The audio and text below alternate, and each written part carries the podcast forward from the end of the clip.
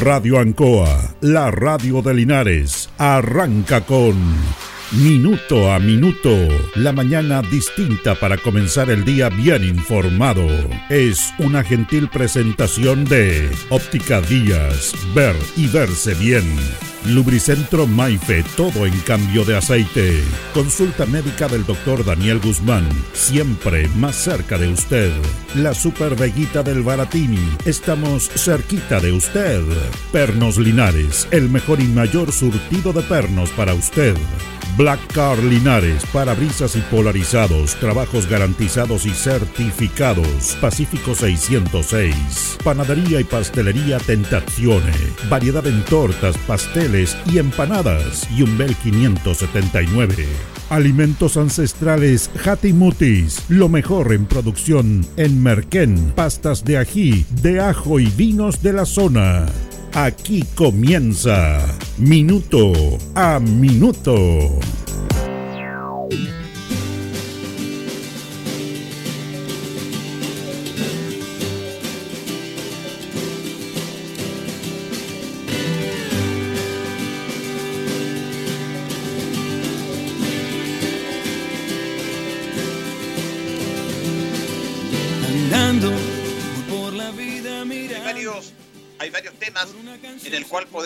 Conversar del, tema político. Situaciones que hemos hablado muchas veces en nuestro programa. Pero ahora vamos a tener el sentido inverso, porque hay cosas que son positivas y que se pueden comentar. Y es el camino que debe tener la clase política para un mejor desarrollo de esta sociedad.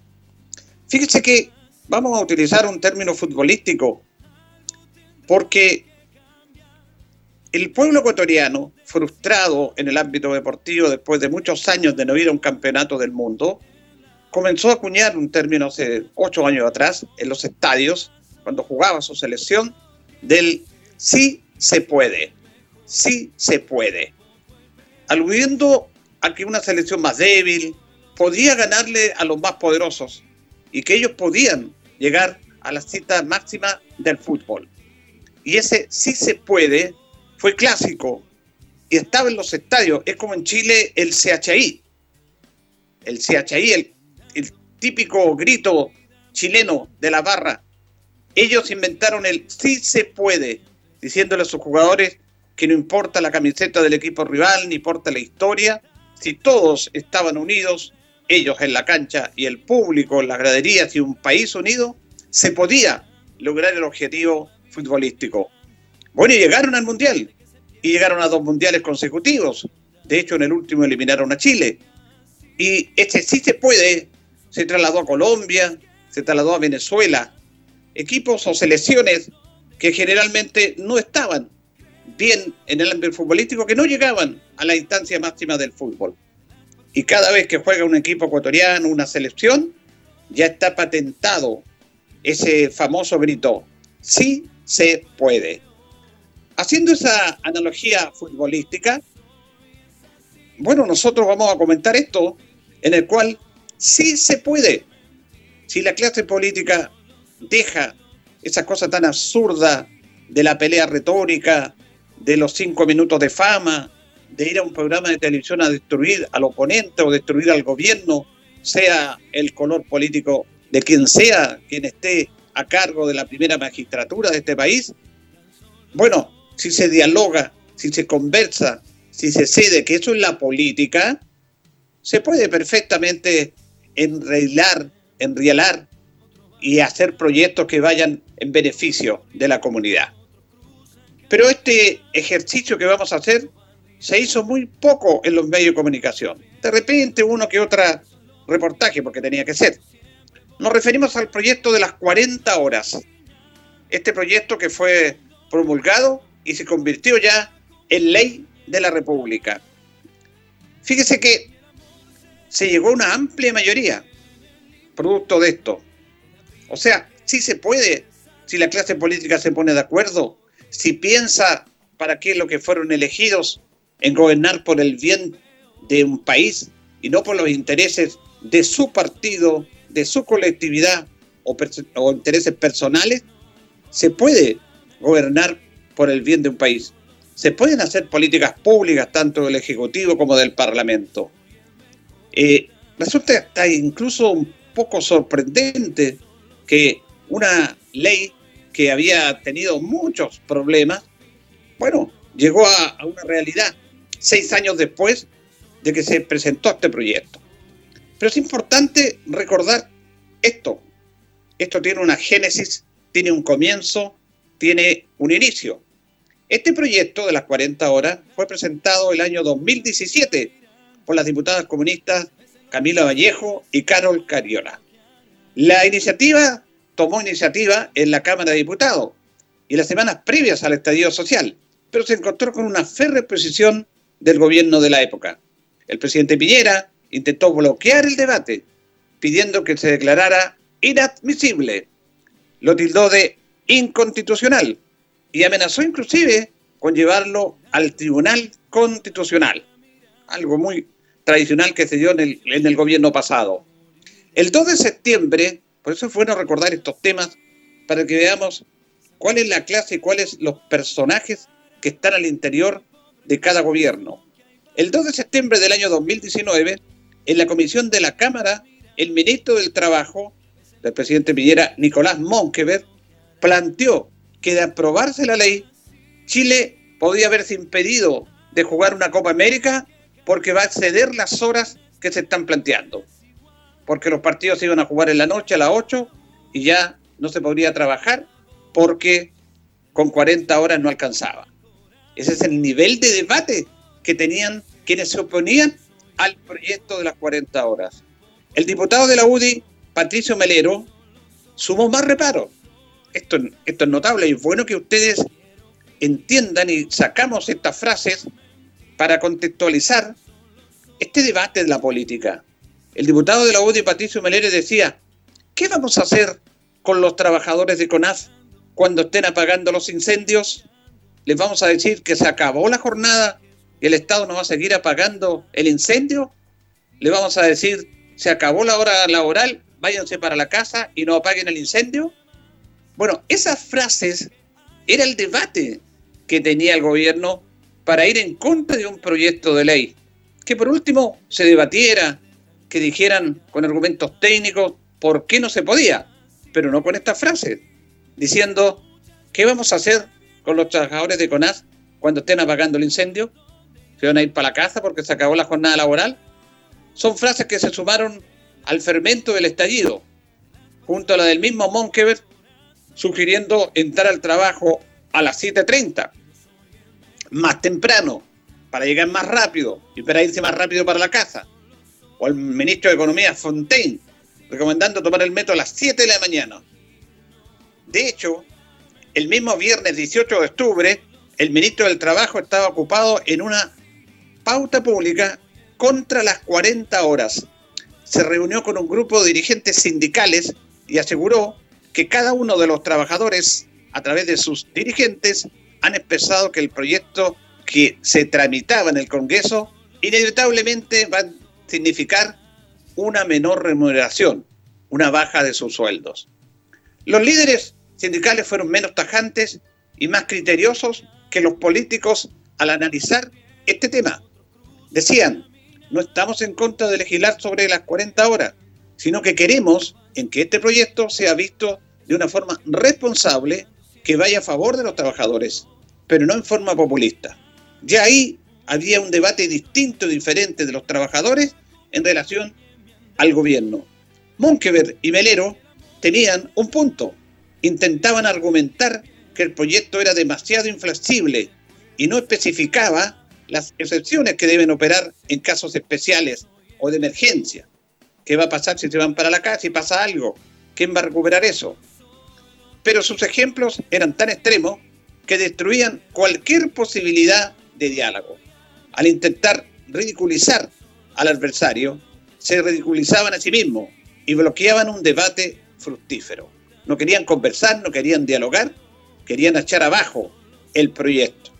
Lo importante justamente no era dialogar, sino ganar una guerra retórica. Mire, por eso le recuerdo esto yo a, los auditores. Qué parecido el ambiente de hoy en la discusión sobre el combate a la criminalidad. un ambiente retórico, y yo tengo la razón de descalificar al otro, cuando el país necesita que todos se pongan de acuerdo para trabajar en contra del problema de delincuencia y de seguridad pública que existe en el país. Pero por eso es bueno ir recordando esto. Pero en este proyecto de las 40 horas, algo cambió. Hubo un punto de inflexión que cambió esta situación. Tras el estallido, varios parlamentarios de Renovación Nacional tendieron puentes y el, diálogo de sordos se convirtió en una conversación, como debe ser la política. El proyecto original seguía sin gustarles, pero avanzaron en dos cambios clave. Que la implementación fuera gradual, dando tiempo a las empresas para adaptarse y que viniera acompañado de flexibilidad para que pudieran acordarse los cambios en los horarios entre semanas o trabajar cuatro días a la semana en jornadas más extensas. Ahí había un diálogo. Eso es la política, no que planteaban los ministros. Hoy, nombres que destacaron en ese esfuerzo es bueno recordarlo los entonces diputados de RN Gonzalo Fuensalida y Jimena Sandón, junto al entonces diputado de Magda, Cristiano Matías Walker, estuvieron entre quienes fueron tejiendo acuerdos. En el año 2019, los diputados aprobaron el proyecto, aunque la división entre gobierno y oposición se mantenía. Los diques comenzaban a abrirse con varias abstenciones de parlamentarios de derecha que querían seguir conversando. El actual gobierno implementó el sello 40 horas con que algunas empresas se sumaron voluntariamente a la reducción de la jornada laboral.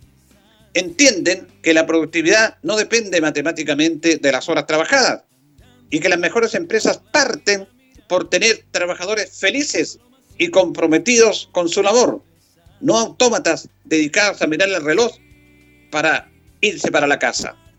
El último impulso en este proyecto vino en el Senado, a cargo de la ministra del Trabajo, Yanet Jara, y su subsecretario, Giorgio Bocardo. El presidente de la Comisión de Trabajo, actual, el y Luciano Cruzcoque, también jugó un rol importante de facilitador en este tema. El empresariado y el sindicalismo se dieron posiciones. Para los primeros era vital abrir espacios de flexibilidad, que no se implementara rajatabla, como se dice, este proyecto, sino que fuera flexible. Para los segundos, los trabajadores, bajar la jornada a 40 horas bien valía algunos sacrificios. En este aspecto, tanto la Confederación de la Producción del Comercio como la CUT terminaron dando su respaldo a este proyecto. En la votación final, los senadores lo aprobaron por unanimidad. Eso es bueno que se sepa. Todos los senadores aprobaron, aprobaron unánimemente este proyecto. Los diputados lo aprobaron con 127 votos a favor, desde el PC a la UDI, y apenas 14 en contra. Adivinen de quién, del Partido Republicano, que tiene 14 diputados, pero 14 dijeron no. Ellos están en este tema de no dialogar, de rechazar todo, de quitarle la sal y el agua, como se dice el gobierno. Afortunadamente son poquitos, porque primó la, la reflexión y el sentido común. Pero los republicanos dijeron, no, no vamos en contra de esto, queremos, queremos que no se mueva la jornada laboral. Yo le doy los, los términos, le doy los antecedentes para que usted vaya sacando sus propias conclusiones. El resultado de esto, cómo está viviendo el ambiente político chileno, para cómo estamos viviendo lo que pasa, es un verdadero milagro. Milagro. Una política pública que se hace a cargo de solucionar un problema sentido por millones de chilenos. La falta de tiempo para el esparcimiento y para compartir con su familia. Lo hace de manera seria, en un proyecto estudiado con especialistas y consensuado con buena parte del empresariado y las organizaciones de trabajadores. Eso es realmente lo que queremos destacar. Ver que cuando se ponen de acuerdo, cuando se conversa, cuando se cede a lo que uno quiere, porque esa es la sociedad, la política, tener diferentes puntos de vista para convertir o para convergir en algo que les vaya a hacer bien a la sociedad, al país, que es para los cuales fueron elegidos, ese es el camino correcto. ¿Será posible copiar este espíritu en temas tan relevantes como la reforma a las pensiones o los impuestos a la salud o a la seguridad, por ejemplo, para tomar los temas importantes y candentes que le preocupan a los chilenos en estos momentos? Y ahí tenemos que hacernos otra pregunta. ¿Entenderán nuestros políticos que estos acuerdos son la única manera de mostrar a los chilenos que la política sí sirve, si se entiende el concepto de política y si se sabe para qué estoy yo en política? Bueno, y podríamos hacernos una última otra pregunta. ¿Comprenderán que salir gritando en los matinales puede rendir en la encuesta del domingo un rédito político, un punto más, pero significa cortar la rama donde ellos mismos están sentados?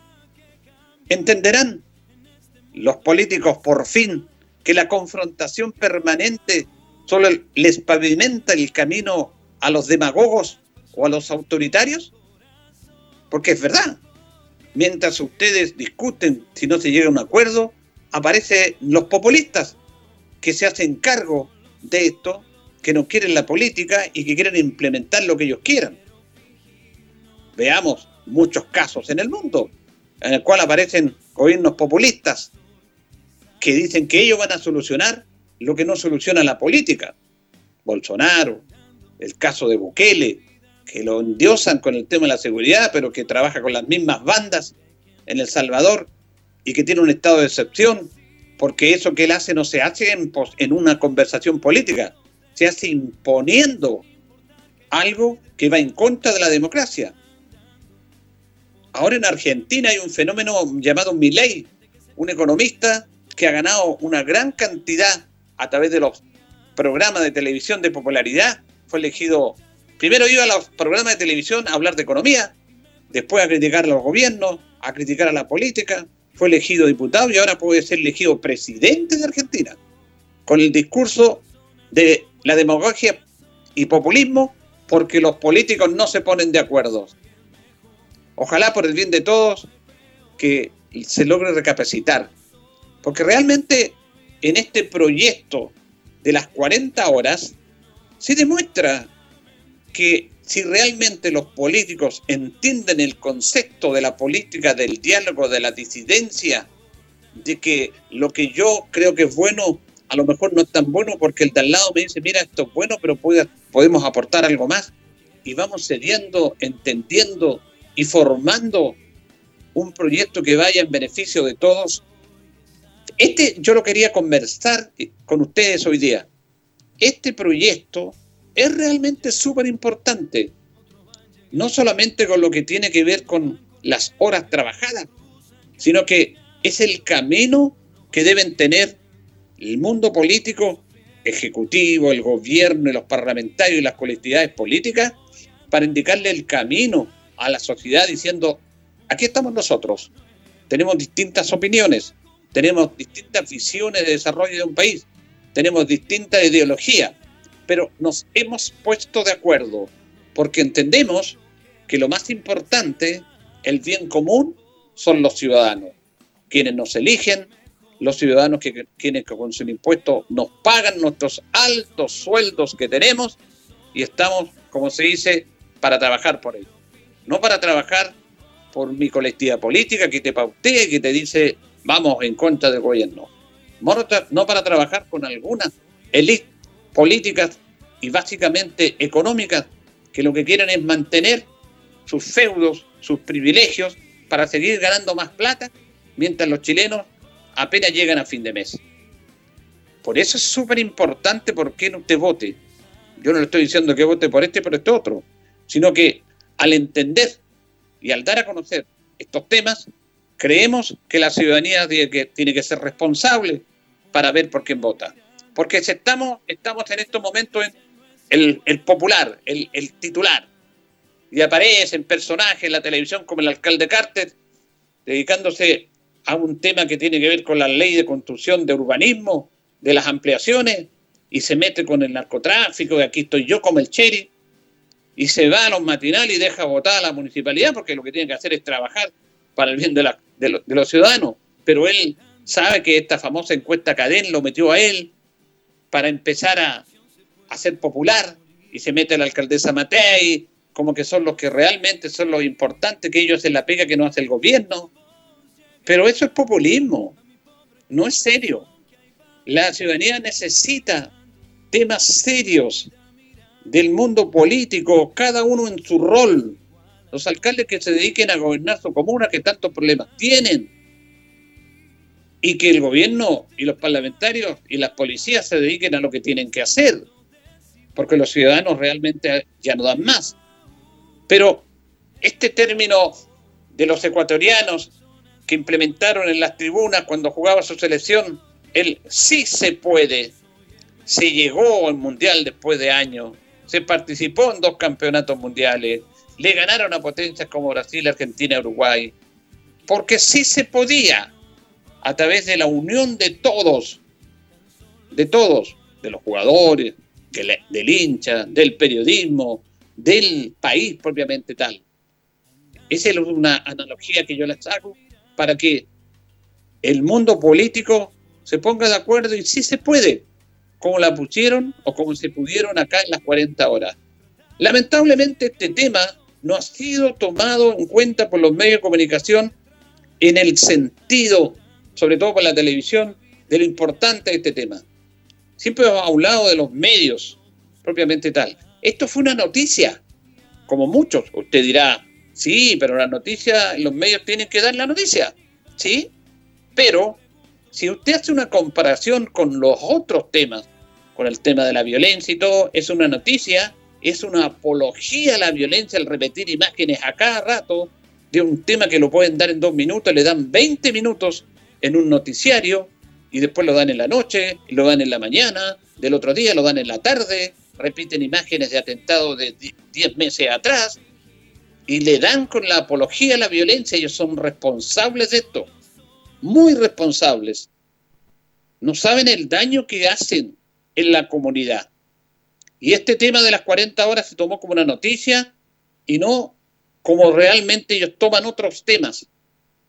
Porque la televisión está coastada también por un sector de la élite económica que les interesa lo que ellos quieren dar a conocer, no lo que la sociedad quiere. El periodismo es reflejar lo que la sociedad quiere. Que estamos preocupados por la seguridad pública ciudadana, qué duda cabe. Es así, es una verdad. Pero estamos informando y estamos trabajando a nivel de Estado para solucionar ese problema.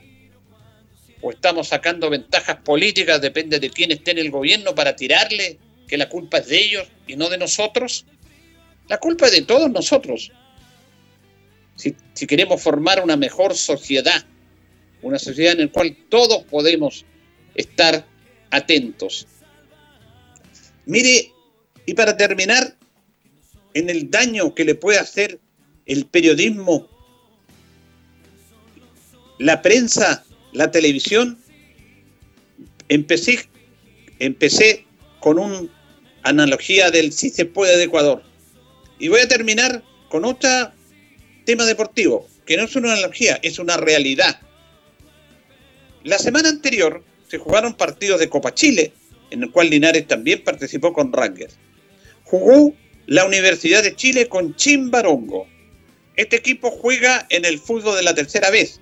Alguna vez Linares también eh, jugó con Chimbarongo. Nosotros fuimos a transmitir a ese pueblo tan, tan especial que está caracterizado por el mimbre, por la artesanía maravillosa del mimbre. Tiene un estadio en un bosque, una cosa maravillosa. Fuimos a transmitir en esos años nosotros. Bueno, Chimbarongo ha estado siempre en la B, de repente en la A, y le tocó con la Universidad de Chile. Bueno, y obviamente un equipo popular, millonario como la U, le ganó 10 a 0 a Chimbarongo. Los jugadores de la Universidad de Chile, fíjese que al final del partido ellos jugaron seriamente como corresponde, fueron a saludar a los jugadores de Chimbarongo, fueron a saludar al arquero a pesar de que le hicieron 10 goles, porque el arquero estaba como, como muy dolido. Los mismos rivales los consolaron, le dijeron, arriba muchachos, están en, otra categoría, no se sientan avergonzados de esta derrota. Canal 13, en uno de sus titulares, el, el bloque deportivo que conducía el periodista Juan Cristóbal Guarelo, colocó y se fueron con el canasto lleno de goles por Chimbarongo. Como allá hacen canastos de mimbre, insultaron a la gente de Chimbarongo. Se rieron de ellos y la gente de Chimbarongo, el Club Deportivo, Y la comunidad respondió y dijo, no puede ser.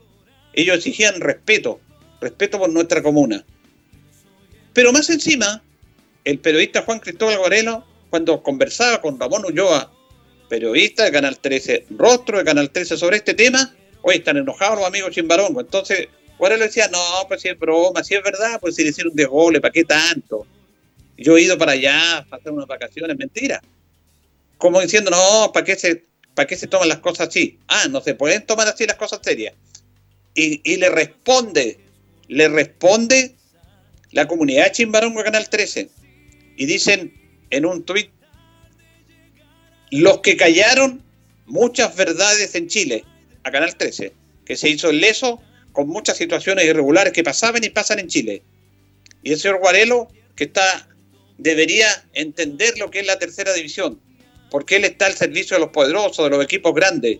Aquí también nuestros jugadores son gente forzada, trabajadores, profesionales, que les gusta el fútbol y que el fin de semana juegan. Son gente decente. No aceptamos esta burla. Me parece muy bien. Así trabaja la televisión chilena, denostando a los desposeídos deportivamente, porque esa comunidad puede ser mucho mejor que la U en su forma de vivir, con esfuerzo, con sacrificio, con el arte, con el talento. Entonces, para terminar, eso es lo que queremos tratar de que las cosas mejoren en la sociedad. Todos somos necesarios, también tenemos que tener el respeto con todos. Por eso este milagro, para cómo vive el mundo político de las 40 horas, también lo tenemos que destacar. Nosotros que somos críticos de cómo se funciona la política, también tenemos que destacar esto.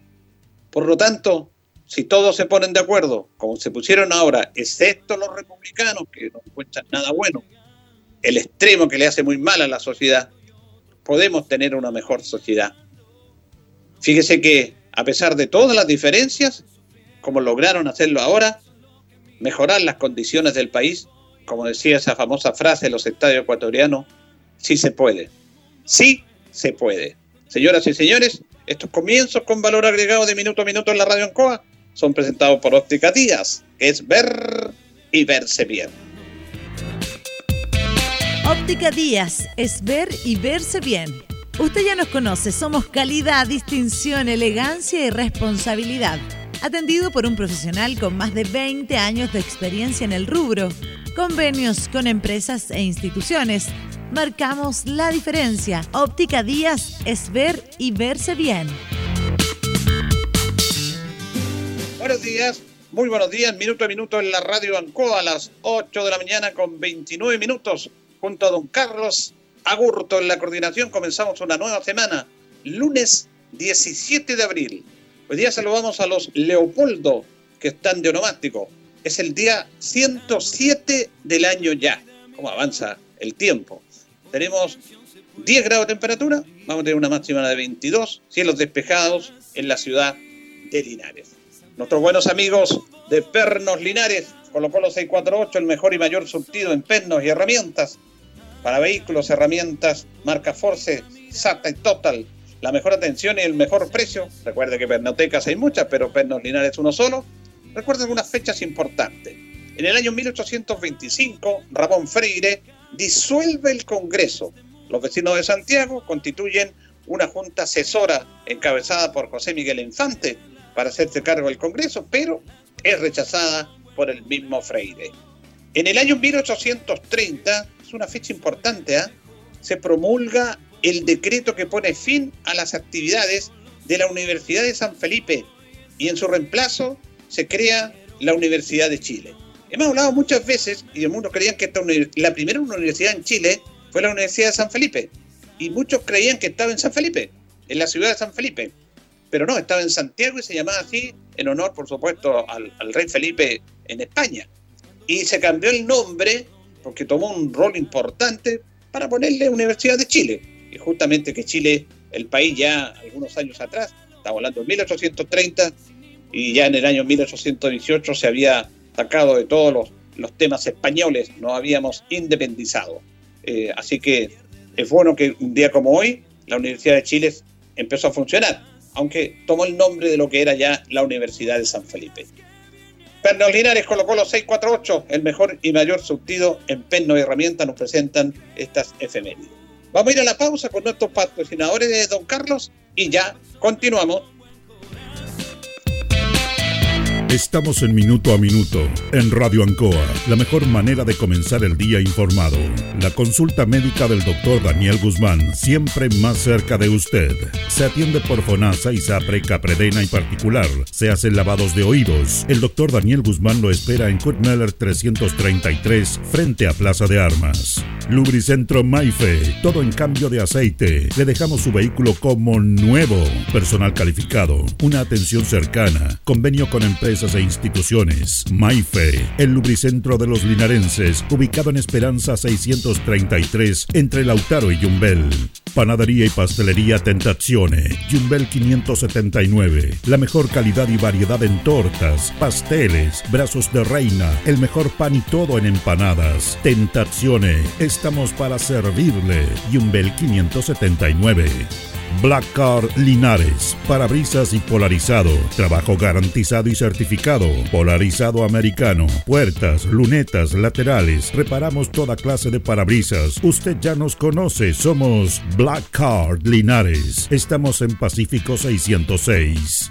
Pernos Linares, colocó los 648, el mejor y mayor surtido en pernos, herramientas, tornillería, pernos de rueda, para vehículos, herramientas, marca Ford, SATA y Total. La mejor atención y el mejor precio. Recuerda que pernotecas hay muchas, pero Pernos Linares, uno solo.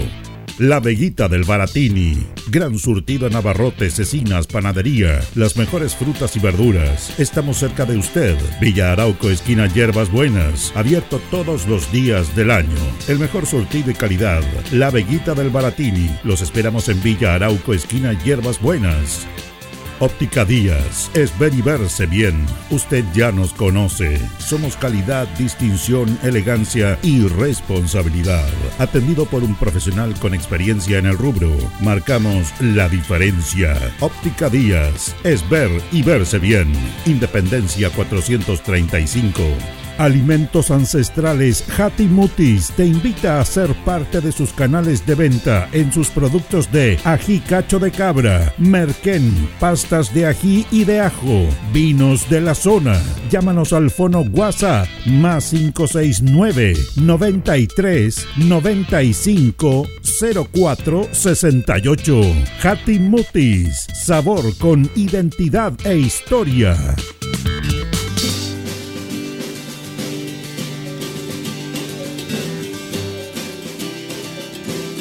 El concejal Cristian González lo invita a viajar por el tiempo. Historia, anécdotas, datos. Es una invitación del concejal Cristian González.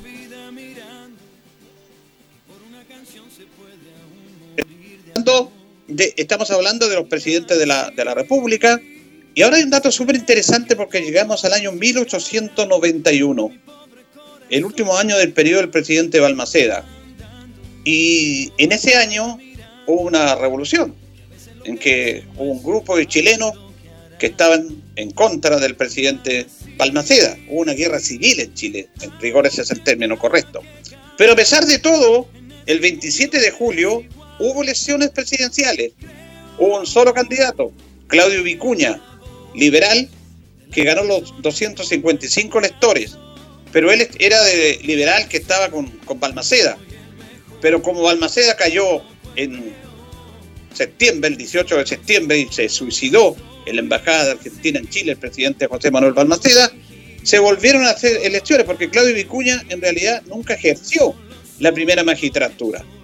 Y el 18 de octubre del año 1891, después que terminó la guerra civil, de la muerte de Balmaceda, eh, se hace una nueva elección. Y hay un detalle importante porque ahí por primera vez se crea la Cámara Secreta. Antes no estaba la Cámara Secreta, los directores votaban ahí mismo, y ahora ya van una Cámara Secreta. Y don Jorge Mon Álvarez fue elegido presidente de Chile en el año 1891. Obtuvo los 255 electores. Ahí comienza el periodo parlamentario hasta el año 1925, eh, porque se derrotó, ese fue el motivo de la guerra civil, que el Parlamento le decía que el Ejecutivo el presidente tenían muchas atribuciones, lo derrotaron a tal manera que lo derrotaron en una guerra civil que mató a miles y miles de chilenos. Esto fue muy triste lo que pasó en nuestro país. Pero este sistema parlamentario no funcionó mucho. Duró del año 1891 al año 1925, en el cual Arturo Alessandri repone el sistema presidencialista en nuestro país. Antes de ir a la, pausa, eh, bueno, Linares jugó el sábado contra Sandino, empató a uno. Quedamos con la tristeza de que se pudo haber ganado el partido. De hecho, se estaba ganando hasta casi muy final. Y esto motivó que Linares se mantenga en los últimos lugares de la tabla de posiciones. Eh, vamos a compartir con ustedes la tabla. Limachi Trasandino van punteros con 14 puntos. Lautaro Ewin tiene 12. San Joaquín 10. Osorno 9. Melipilla y Valdivia 8. Después Fernández Vial, Velázquez, Rengo, San Antonio tienen 7. Iberia y Linares tienen 4 y Deportes Concepción tiene un punto. El próximo rival de Linares es General Velázquez. El partido se va a jugar el sábado a las 3 de la tarde, allá en San Vicente de Tagotagua, la localidad en que siempre ha jugado General Velázquez. Vamos a ir a la pausa, don Carlos, y vamos a retornar en nuestro segundo bloque. El abrigo que me puede salvar, porque sé. La hora en Ancoa es la hora. Las 8 y 38 minutos. Noche de clásicos en Casino Marina del Sol. Este viernes 21 de abril a las 22 horas, todo el romanticismo de Salvatore Adamo se apodera del escenario de Marina del Sol Chillán con la voz de su doble, Waldo Baeza. Te invitamos a disfrutar de una noche llena de recuerdos con el doble del cantautor ítalo-belga este 21 de abril desde las 22 horas, pagando solo entrada al casino. Más información en marinadelsol.cl. Casino Marina del Sol. Juntos, pura entretención.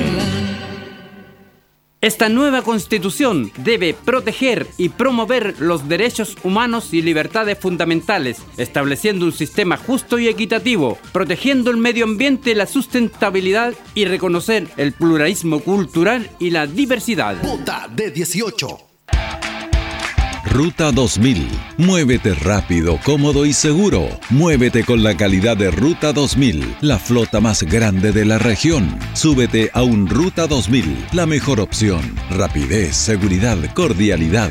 Ruta 2000. Llámanos al 73 2 21 2000. 73 222 2000, 73 222 2001, 73 233 0911. Prefiera Ruta 2000. Ruta 2000. Elígenos porque simplemente somos los mejores. Hola, soy María Gatica, candidata republicana al Consejo Constitucional por la región del Maule. Defiendo la vida desde la concepción hasta la muerte natural. Si tú defiendes lo mismo, vota C11, María Gatica, la consejera de CAS. Somos el centro, la voz del Maule, medio de comunicación líder en información. Solicita tu periódico impreso todos los domingos en kioscos y cafeterías de la región. Búscanos en arroba elcentro.cl en Instagram y Facebook. Nuestra página web www.elcentro.cl arroba elcentro.cl en Twitter, El Centro TV en YouTube. Infórmate antes que todos y recibe en exclusiva el periódico digital suscribiéndote a través de www.elcentro.cl. La voz del Maule, el centro eres tú. Tus consultas ahora están en la palma de tu mano. Ahora CG tiene un nuevo canal de autoatención para sus clientes en WhatsApp. Agréganos escribiendo al más 569-8956-8479. Aquí podrás realizar consultas comerciales, obtener tu boleta, consultar por tu número de cliente o reportar si estás sin energía. Tendrás una oficina comercial virtual a un chat de distancia. Recuerda, WhatsApp CG más 569-8956-8479. CGE entregamos energía. E25 vota Fernanda, E25 vota Pinochet, Es maulina y abogada, emprendedora y también trabajadora, soñadora y luchadora, una madre ejemplar. Por más seguridad para todos y la libertad de elegir por el derecho a la vida, un Chile nuevo vamos a construir. E25, vota Fernanda, E25, vota Pinochet. Vota E25. Fernanda Pinochet. Estimado automovilista, la Municipalidad de Linares le informa que con el objeto de prevenir accidentes de tránsito y evitar congestionamiento vehicular, se ha decretado lo siguiente. A contar de esta fecha se prohíbe el estacionamiento de vehículos por ambos costados de calle San Martín en el tramo comprendido de calle Kurmeller hasta Avenida Rengo. Carabineros de Chile e inspectores municipales fiscalizarán el fiel cumplimiento de la medida. Evite molestias y colabore con la fluidez del tráfico urbano. Linares Municipalidad. Crecer juntos.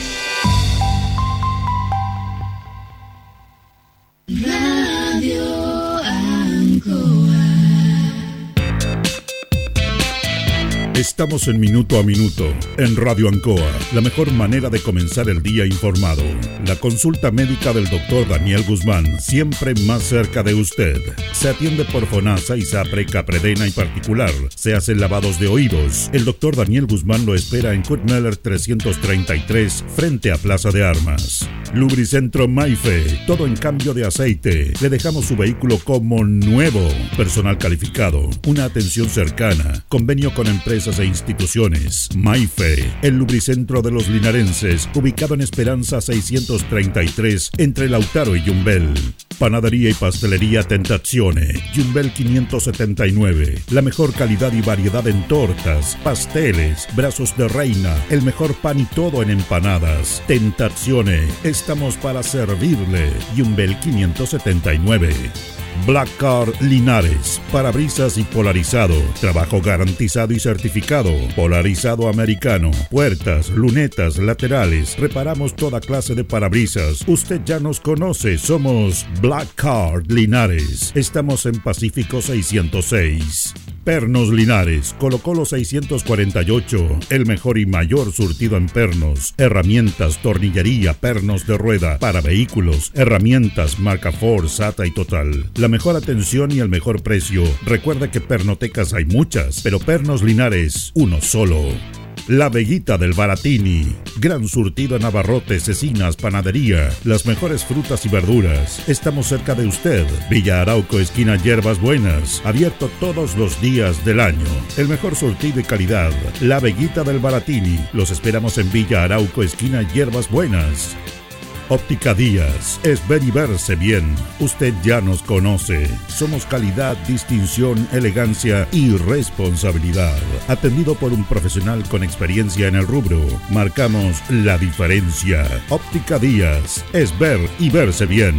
Independencia 435. Alimentos Ancestrales Hatimutis te invita a ser parte de sus canales de venta en sus productos de ají cacho de cabra, merquén, pastas de ají y de ajo, vinos de la zona. Llámanos al fono WhatsApp más 569 93 95 04 68.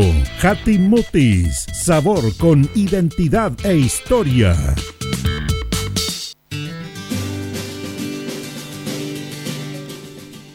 Bueno, ya nos separan 15 minutos de las 9 de la mañana. Hacemos minuto a minuto en Radio Ancoa junto a don Carlos Agurto en la coordinación en este lunes 17 de abril.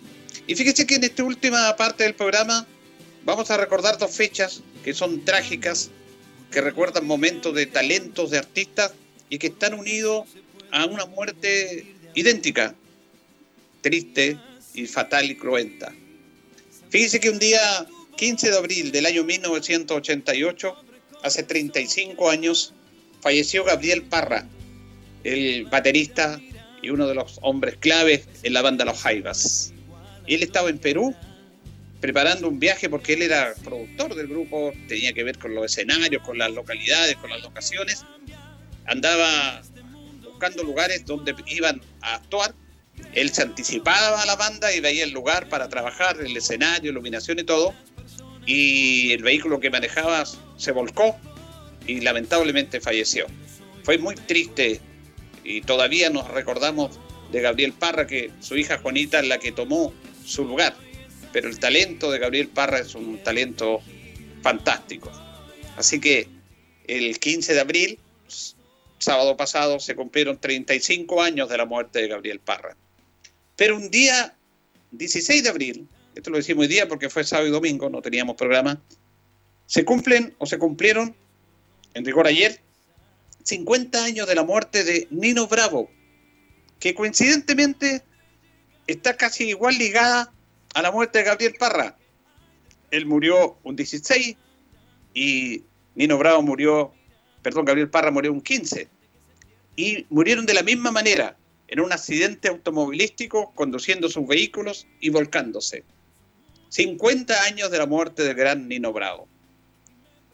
Todo indicaba que el 16 de abril de 1973 sería un día como cualquier otro. Hace algunos años que los viajes entre distintas ciudades de su natal España, incluso hacia países del continente americano, se habían vuelto una rutina para el entonces Luis Manuel Ferri Llopis, conocido popularmente con el nombre de Nino Bravo. Ya era señalado como el portador de una de las voces más inconfundibles del cancionero hispanoparlante, responsable de la inmortalización de los éxitos de la talla de Te quiero, te quiero, Es el viento, América, Un beso y una flor. Sin embargo, el viaje que emprendería esa mañana tenía una connotación diferente. El cantante no iba solo, sino que acompañado por los músicos José Jueza Frances, Fernando Romero y Miguel Chirriz. Y tampoco se dirigía a uno de sus shows, pues llegaría desde Valencia a Madrid en su calidad de representante del dúo Humo, compuesto por Romero y Chirriz, que le daban al estudio, iban a asistir a un estudio para hacer algunos ajustes de un sencillo que estaba pronto a editarse.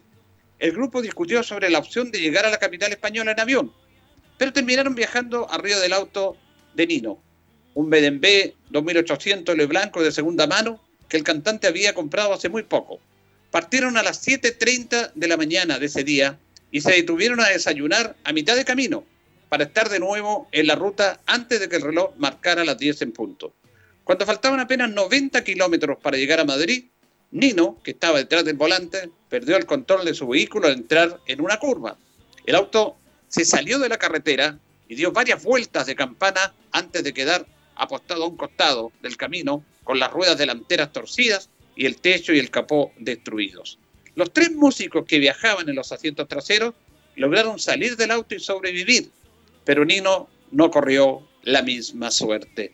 No se sabe con certeza si falleció antes de que llegara la ambulancia o durante el traslado del hospital. Lo único seguro es que ya no había nada más que hacer. La muerte lo alcanzó en un momento lleno de alegrías. Luego de varios altos y bajos, su trabajo por fin estaba recibiendo el reconocimiento que merecía. Logró posesionar varias de sus canciones en el top de España y ya había tenido una extensa gira por la Latinoamérica, que pasó por Chile en recital en el concierto del Teatro Astor. Además se había casado y esperaba a su segunda hija, con María Martínez Gil. Su partida sorpresiva y trágica impactó indudablemente a todos sus compatriotas y fanáticos de este lado del mundo. Tenía apenas 28 años y pasaba por el mejor momento de su breve pero contundente carrera musical. Probablemente nunca imaginó que su imagen adquiriría esa condición de la leyenda que lo mantiene vigente hasta nuestros días hasta hoy día. Claro que sí, sigue este talento y esta voz impresionantes. 50 años de la muerte de Nino Bravo, tenía solamente, solamente 28. Me voy, pero te juro que mañana volveré. En la canción que vamos a escuchar, una, rosa y una flor ahí de, de Nino Bravo, porque a pesar de que se fue, sigue con nosotros, con su inconfundible voz, el gran Nino Bravo.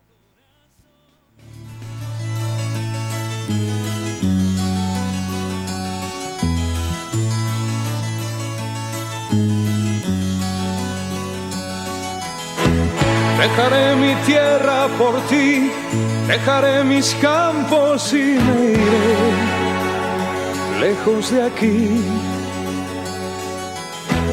Crujaré llorando el jardín y con tus recuerdos partiré lejos de aquí. De día viviré pensando en tus sonrisas, de noche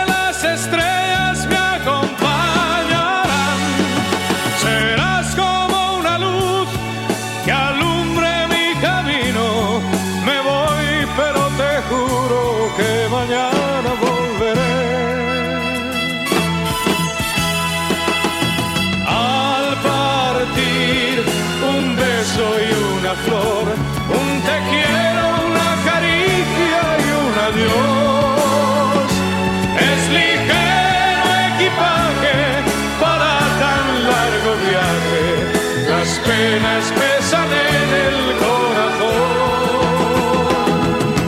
Más allá del mar habrá un lugar donde el sol cada mañana brille más. Forjarán mi destino las piedras del camino.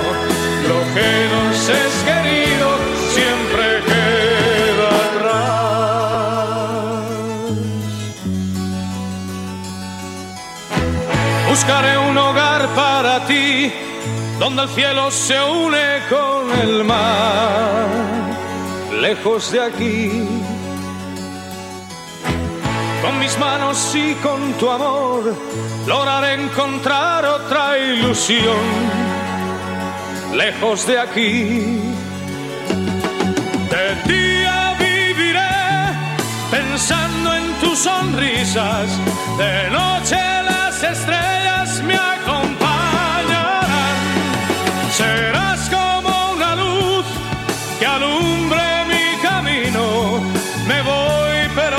pero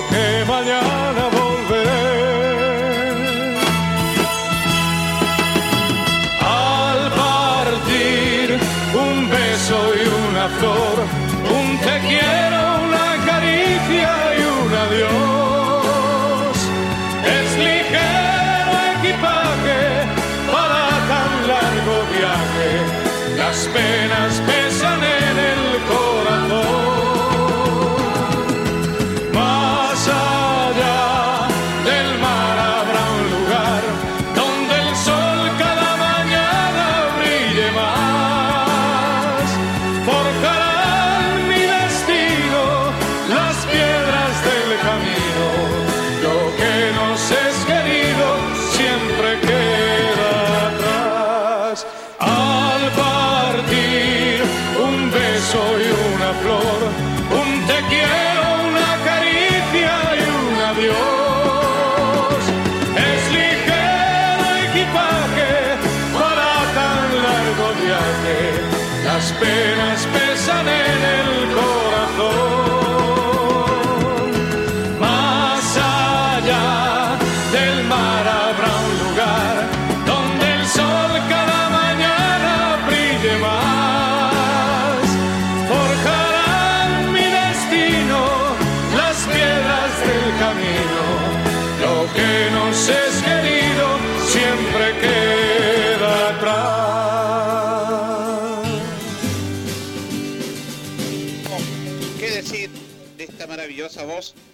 Esta letra?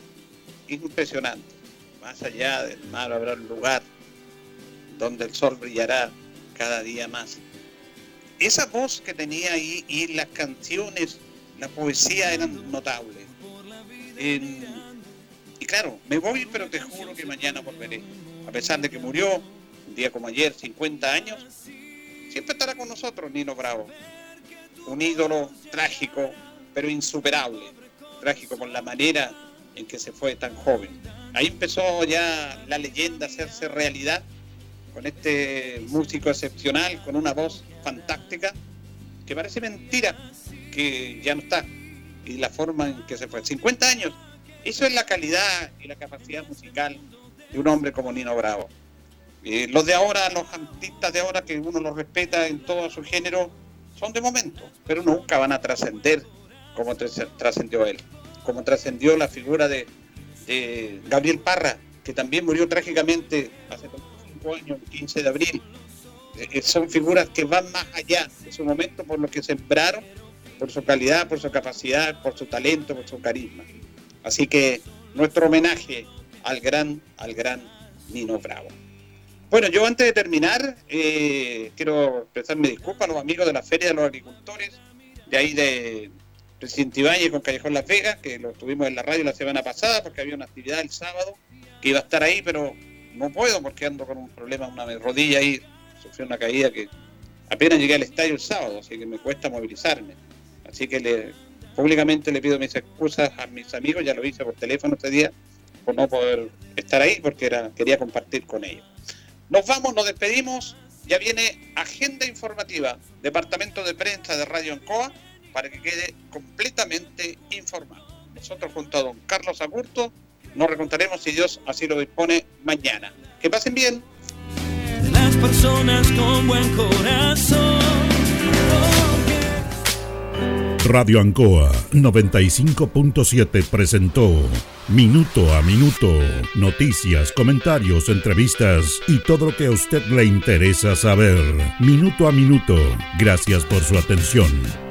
Las opiniones vertidas en este programa son de exclusiva responsabilidad de quienes las emiten y no representan necesariamente el pensamiento de Radio Ancoa de Linares.